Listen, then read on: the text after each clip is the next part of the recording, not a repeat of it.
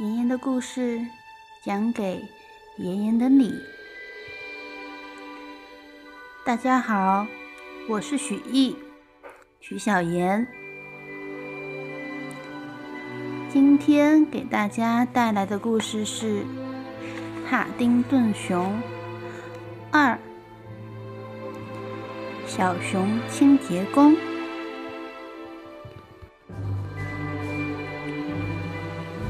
在昨天，布朗一家和帕丁顿一起去了克兹罗瓦夫人的巡回游乐场。这是帕丁顿离开神秘的秘鲁以来见过的最棒的活动了。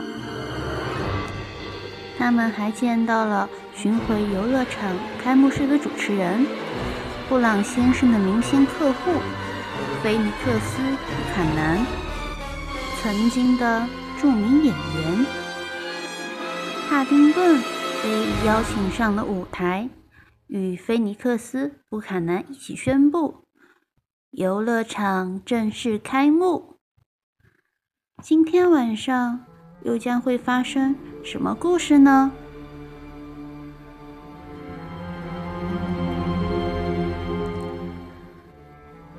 帕丁顿将爪子。搭在菲尼克斯的手上，他们一同拉动一根杆子，管风琴一下子动了起来。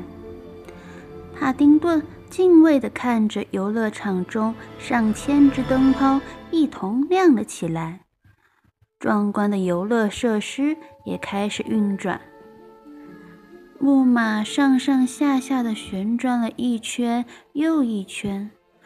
秋千船开始摇摆，幽灵列车的蒸汽笛响亮地鸣叫着。帕丁顿迫不及待地想去探险。帕丁顿正准备去找布朗一家的时候，菲尼克斯·布坎南把他拉到一边：“小熊，小熊，我想和你聊两句。”关于那本立体书，菲尼克斯一边说，一边环顾着周围，确保没人能听见他俩的对话。你知道那本立体书？帕丁顿问。我知道，菲尼克斯说。但是我以为那本书早就丢了。你究竟在哪里找到它的？帕丁顿并没有察觉到菲尼克斯声音中的渴望。他说：“我在格鲁伯先生波多贝罗路上的古董店里看到的。他帮我把那本书收起来了，但是那本书特别贵。我想你会有一些关于赚钱的建议，对吗？”小熊怀着希望问。当然，菲尼克斯说：“他已经没有耐心和帕丁顿继续聊下去了。他想赶快摆脱他。这时，他想到了一个计划。我觉得你应该先从底层员工做起，然后再慢慢提升，就像爬梯子一样。”他匆匆说完，就转身走掉了。帕丁顿的眼睛亮了，你知道吗，布坎南先生？你刚刚给我出了一个绝佳的主意。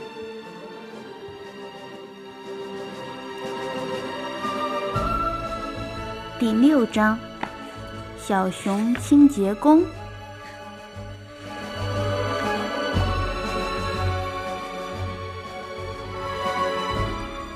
菲尼克斯说的。从底层员工做起，像爬梯子一样。这句话引发了帕丁顿的思考。温莎花园的住户一直希望找到一个新的窗户清洁工。去完游乐场的第二个清晨，帕丁顿宣布他将要接下这份工作。我一直想要找一份有高度的工作。小熊说：“在神秘的秘鲁，我很擅长爬树。他问布朗先生是否可以借用他在地下室找到的那个救生梭梯。我的旅行箱刚好可以装下它。小熊解释着，在今天结束之前，我要把整条街的所有玻璃都清理干净。这样，我就会有足够多的钱给露西婶婶买那本书了。他心里这样想着。布朗先生看着帕丁顿拿着一只水桶、几块肥皂和抹布，然后拎着放在旅行箱中的伸缩梯，沿着街道走下去。那只小熊知道他自己在做什么吗？他问：“哦，亲爱的，你别担心。”布朗太太说着，拍了拍他的胳膊。帕丁顿决定从加法里医生家开始。他把梯子拉出来，并将它靠在墙上。接着，他用外面的水龙头把水桶灌满，又用肥皂。在水中打出泡沫。小熊的计划是拿着水桶爬到梯子顶端，然后从上到下进行清理。但是，当帕丁顿拿起水桶时，他发现水桶太沉了，他根本拎不动。于是，他停下来思考了一下。又看了看箱子里有没有可用的东西。小熊找到了一根绳子和一块果酱三明治，后者给了帕丁顿很大的帮助。当他吃完三明治后，就知道自己接下来要做什么了。他将绳子的一端绑在水桶上，然后。拿着绳子的另一端爬上了梯子，他将绳子的另一端绕在了墙面的排水管上，之后抓着绳子，闭上眼睛，从梯子上跳了下来。哈丁顿飞快地落了下来，只听“哐啷”一声，他突然停住了，他的双脚在空中摆荡。小熊睁开了双眼，发现它悬在了梯子顶端与地面中间。哦，天啊，我太轻了！他一边说着，一边想办法让自己增重落地。接着，他看到了窗沿上的花盆，这肯定能行。他说着，一把将它抓了过来。他现在的重量刚刚好，水桶升了上去，帕丁顿落到地上。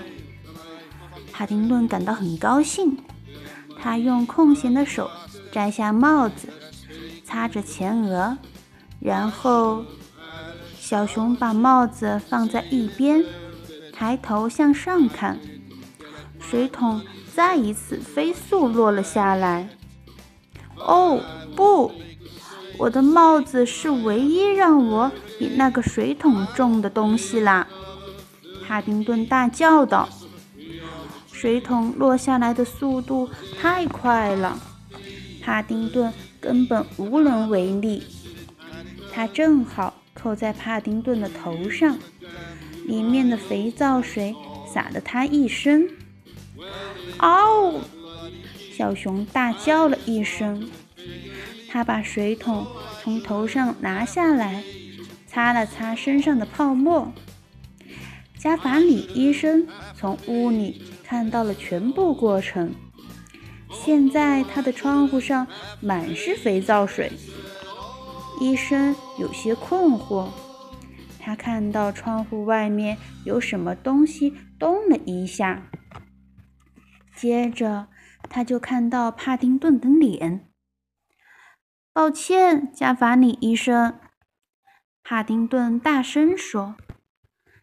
他正用他毛茸茸的身体擦着玻璃。这就好，全都擦干净了。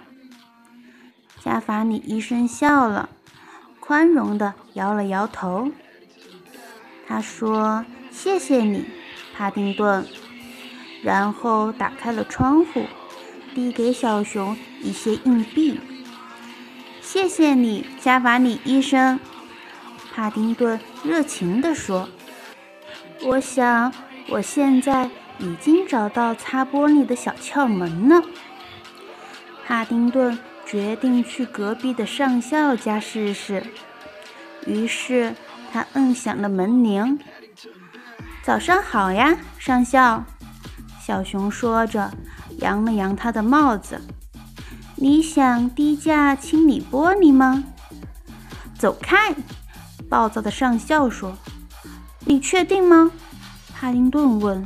“你的玻璃已经很脏了，我很惊讶，你还能看见外面。”“我不能。”上校说，“可我不在乎，而且我绝对不付你钱。”说完，他砰的一下关上了门。哈丁顿还是决定。